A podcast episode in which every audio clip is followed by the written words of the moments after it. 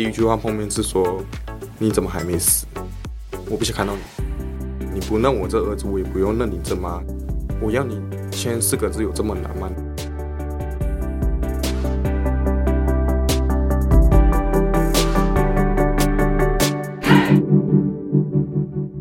Hello，我是善慈。窝是什么东西？自立好窝，成就好我。这个频道由 CCSA 中华育幼机构儿童关怀协会企划录制，邀请你看见施嘉尔的成长路。今天我们要继续听听秋轩这个九岁前都住在厕所，九岁后住进育幼院的孩子，如何在青少年时期勇敢争取自己想要的生活。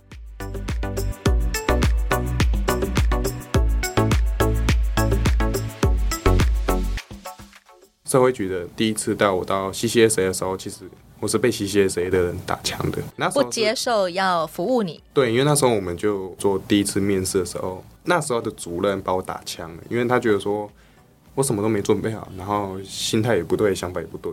他觉得你脑袋空空，就想要独立自主了。对对对，后来又回到那个幼儿园，然后我就一直想说，我到底。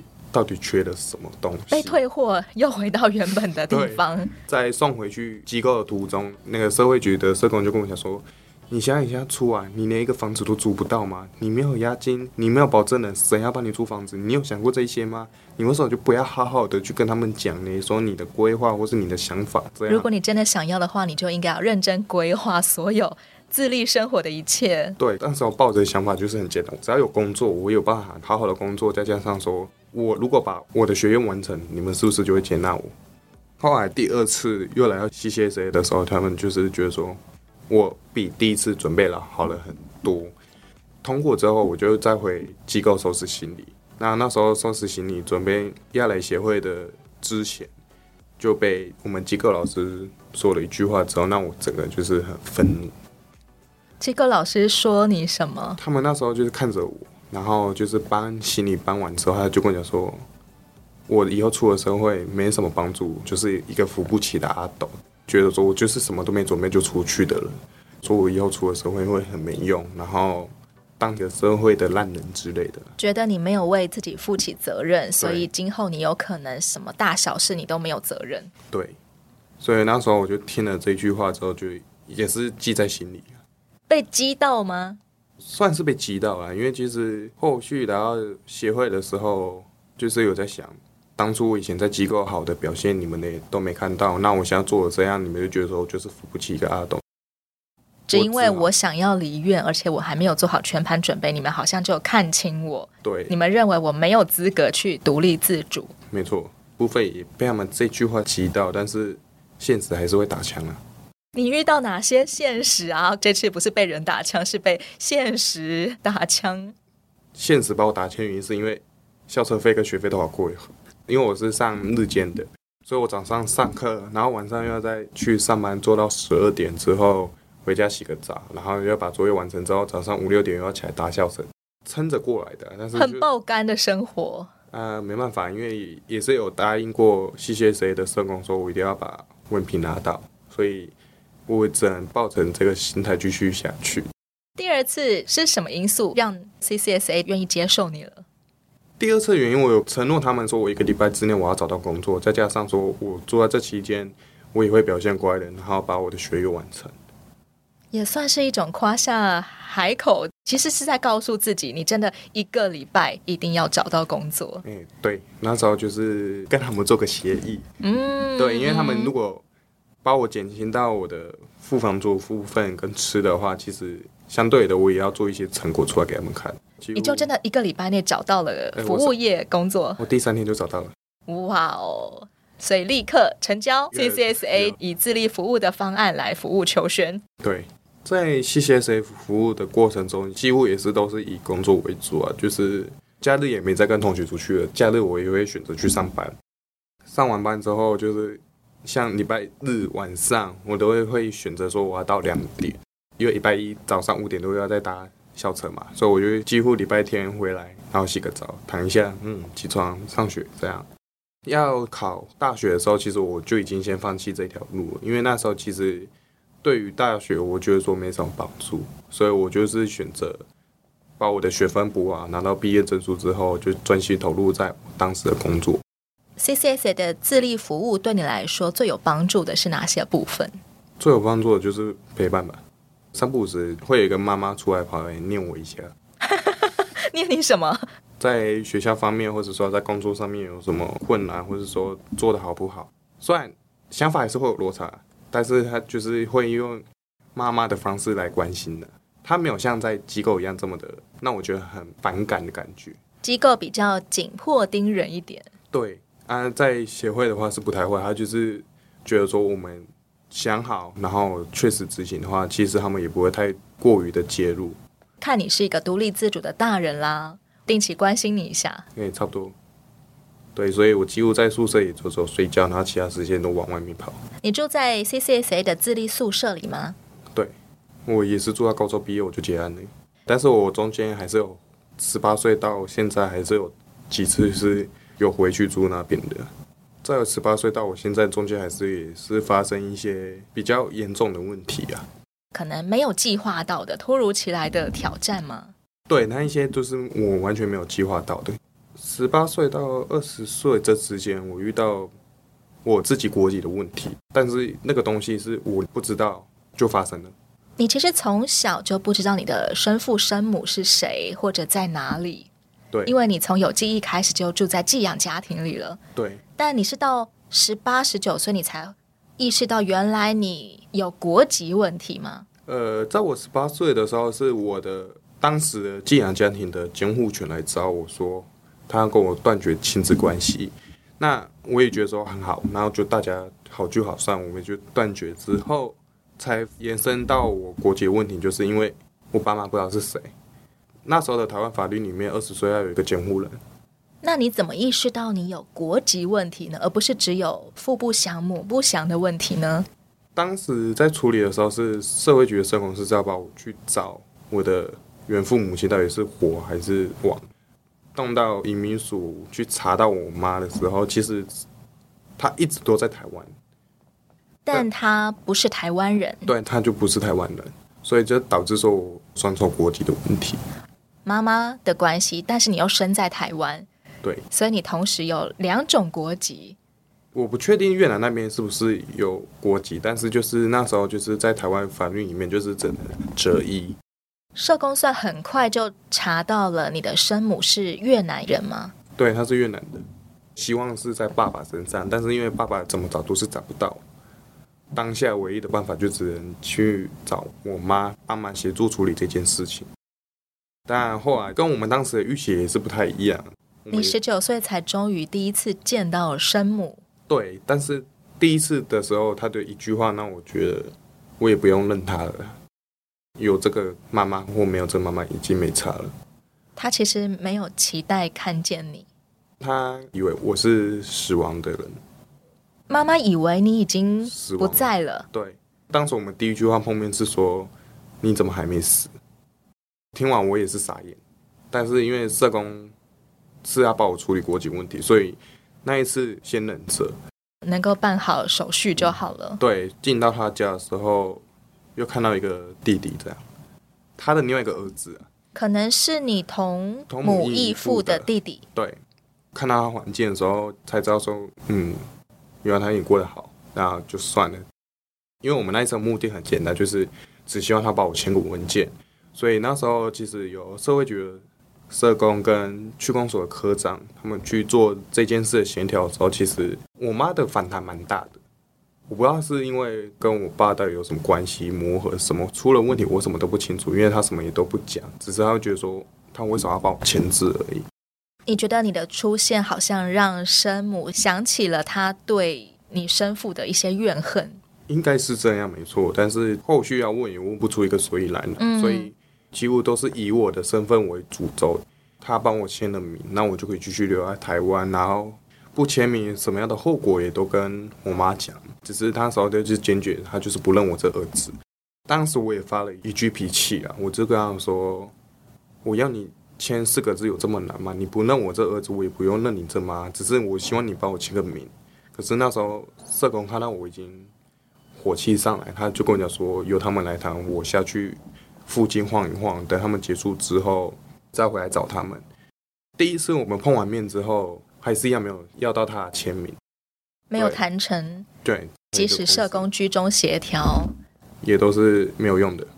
然后后来就是社工叫我回来等待他们的结果，这样过了一阵子吧，他就是又打电话跟我讲说：“哎，我妈会下台中，然后做签名动作。”可是我也没问他说怎么去谈成的，对，我也没问，因为当时我已经抱着他的下来不下来随便他，反正他只要能帮我签名就好了。后来下来的时候，我第二次火的原因是因为他的另外一个儿子用了异样的眼光看着我。接触他的时候才国二，你十九岁，他大概十四岁。对，然后他就在我面前，然后问了我们同一个妈妈说：“这个是从哪里来的啊？”然后我妈也没有讲话，她就是用越南腔就跟他讲说：“来，不要问这些，请他安静在旁边玩手机就好。”那时候科长就蹦了一句，他就说：“啊，你不就是秋轩的妈妈？那你怎么上次说你是？”秋轩的妈妈的姐姐，然后后来我才知道说哦，原来我们第一次见面的时候，你还在骗他们说你是秋轩的阿姨。对，他不想要承认她是我妈，她跟你的关系。对，然后后来就是因为我们那时候也等待快半小时，就是一直在问那阿姨说，哎，那秋雪妈妈怎么还没来？她以为我们就是回去找她报复之类的话，但是我当下听完，我是觉得说那。我们上次大老远从台中到桃园去找你，讲了这么多的话，你现在下来意义在哪里？那都是借口。对，第二次也算是谈成了，他也就是签了名了。但是后来中间有一次是我自己私下打给他，然后我跟他说，那个移民署要请你再签个名，那你要我寄上去，还是说我自己上去找你？他就跟我说，我不想看到你。然后我就跟他说，那我寄上去给你。他说，你寄上来我也不会收。后来那一次，我又再度跟他吵架，在电话里面。对，在电话里面。然后后来我就有跟社会角色跟我讲，他就跟他说：“哈，他由他来处理。”这件事闹了闹了蛮久了，在我二十一岁的时候，也才拿到新的身份证。从十九岁一直磨到二十一岁，终于拿到台湾籍身份证。对，变成在我的身份证后面挂着他的名字。但是你跟生母从此就没有再联络了。没有了，到了最近碰面这样。为什么你会想要养这个同母异父的弟弟呢？这说话上，他原本是住在我妈那边住好好的。我妈她在台湾是有一个老公的，但是老公是在彰化，她自己带着那个儿子在桃园生活，摆摊卖水果这样。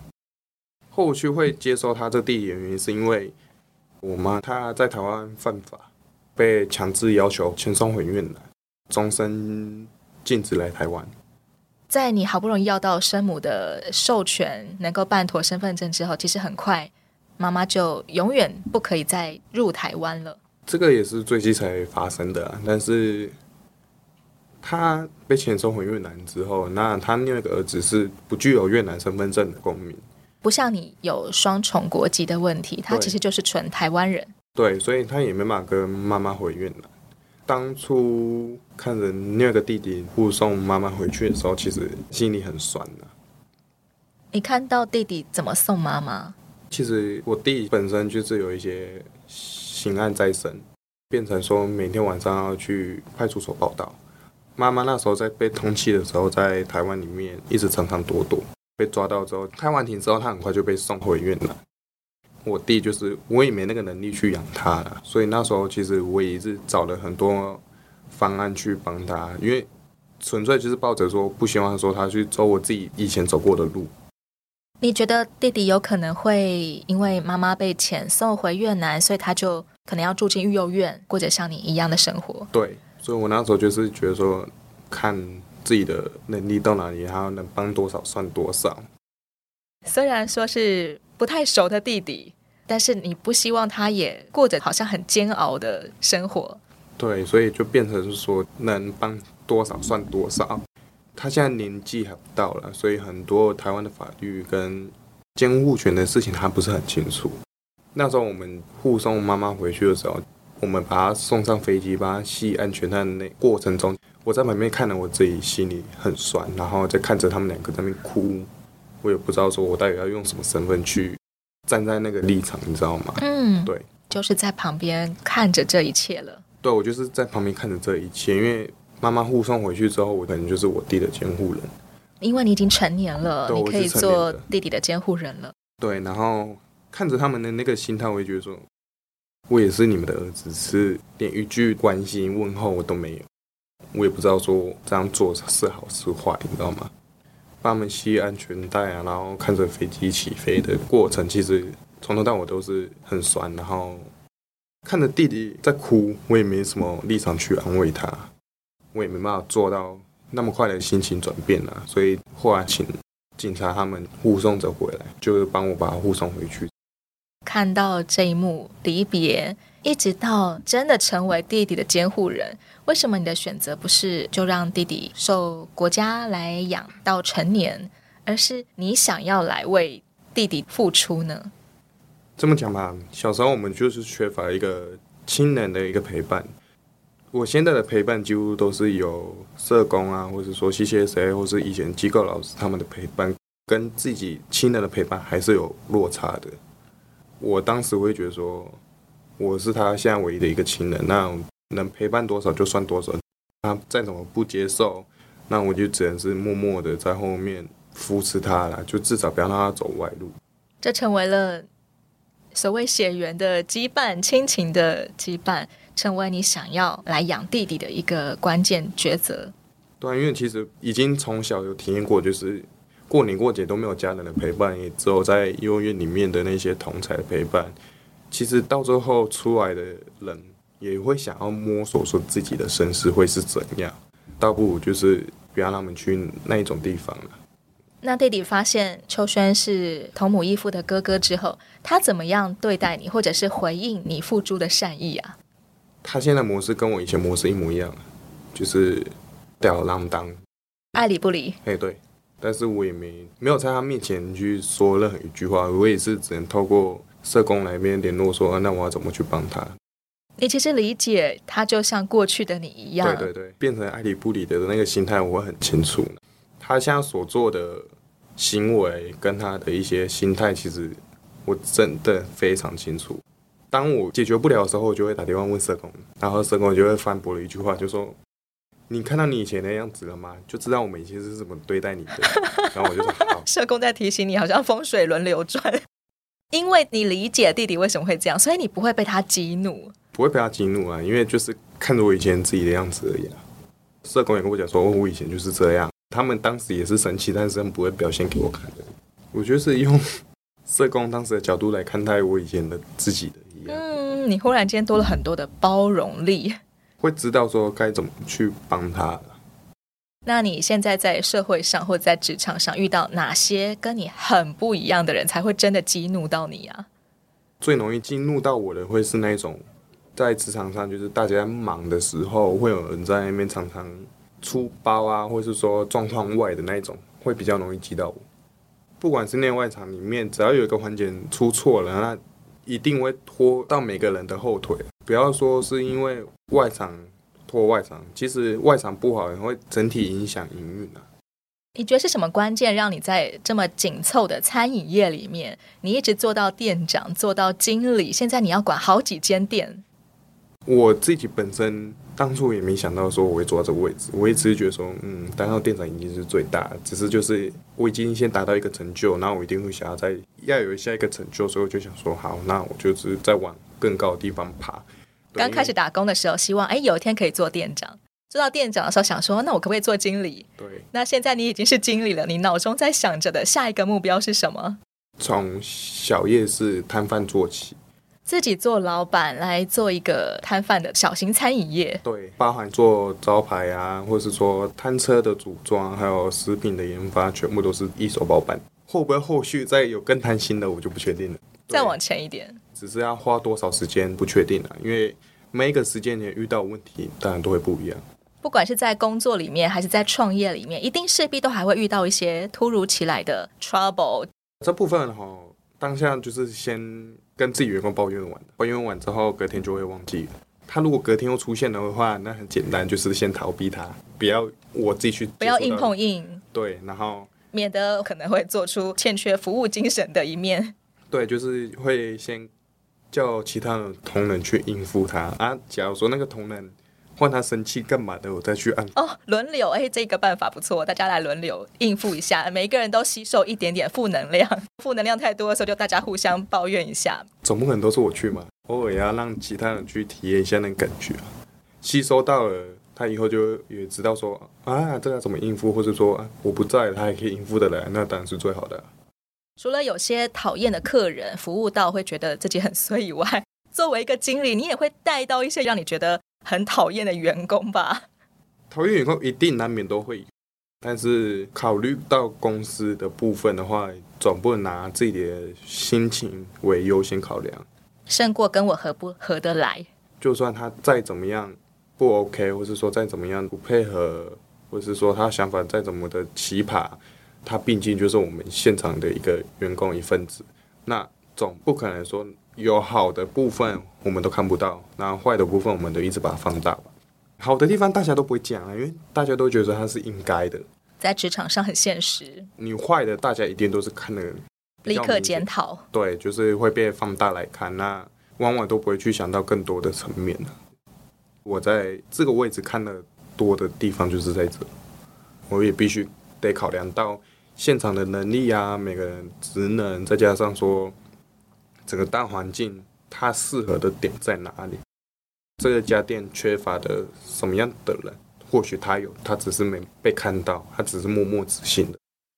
其实你从小到大不停的在见识各式各样的人，有些人是乐意照顾你的，有些人是会拒绝你的，有些人无条件的支持你，但有些人怎么样就是会看清你。在社会上就是有。这么多不同种的人，你觉得一直到现在是什么让你还愿意对这个社会有信心呢？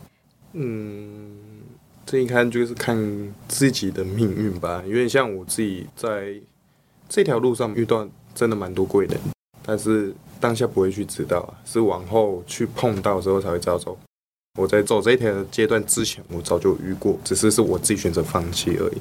当下很有可能你曾经是用小屁孩的态度在对待他的，对，就有可能在用不该用的方式去回应，导致说错过了，或是说后悔。每个人自己去撞一下才会知道。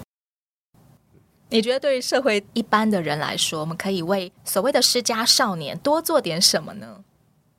看了就像是现在我对我弟的方式吧。用陪伴，但是不要说直接讲很白的方式怎么陪伴，或是说用什么样方式去对他，以他目前现在最需要的方式去做陪伴。那我弟的来讲，就是他现在目前遇到的很简单，就是他没有地方住。那没有地方住的话，那变成是不是我的承担会更大？就是把付房租变成说我有两个房租的压力。那我你自己也租房子，现在又要付弟弟的房租。对，那我就变成说，我要用我的现有的资源去做改变。那变成说，他的那边我能帮他付，那至少他可以去完成学业。只是房租的部分，也可能就是要去找一些福利来帮他。那至少他会觉得说，他有地方住，没有像之前一样就在路边睡觉啊。那会觉得说，哎，没人陪他，然后导致说。他还一直去找一些不好的朋友去求助，坏的朋友一直帮他之后，导致欠一屁股债啊，或者说去碰不该碰的东西。你其实看得很清楚，但你并不会说破。我不会去说破他。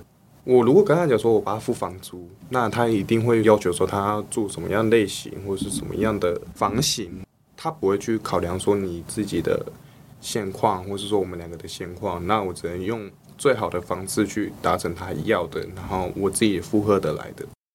你也会让他知道你有你的困难。会，我也我会跟他讲说，哎，这个就是你要住的地方，那你住不住随便你，房主我帮你找到，嗯、住不住都看你自己而已。